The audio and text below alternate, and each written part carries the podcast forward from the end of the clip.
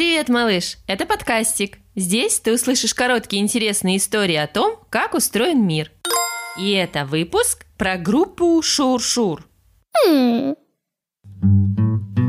Давным-давно, когда люди жили в крепостях и замках, нужно было эти замки от врагов защищать. Построить высокие стены, выставить охрану, завести злых собак, что лаяли страшно, выкопать ров. Это яма такая с водой, через которую трудно перелезть.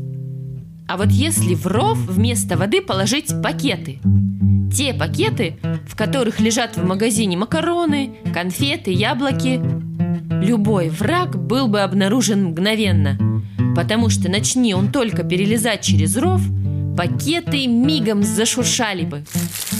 Почему не бывает тихих пакетов? Почему они шуршат? Пакеты сделаны из полиэтилена. Красивое название. Так мог бы называться какой-нибудь сказочный город. Если его потрогать или сжать, он надламывается, но не ломается полностью. В это время как раз и получается хлопающий звук. А так как изломов образуется одновременно очень много, все хлопки сливаются в единое шуршание. Чем толще и плотнее пакет, тем толще и плотнее его стенки. Поэтому шуршит он громче.